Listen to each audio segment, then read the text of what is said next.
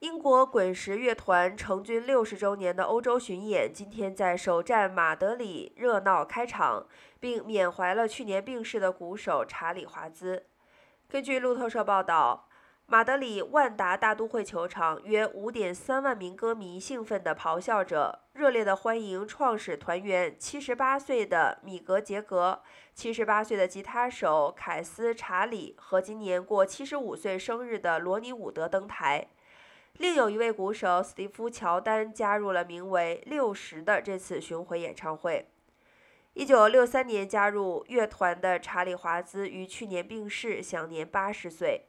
滚石乐团此次将在十个欧洲国家举办十四场演唱会，包括他们的祖国英国。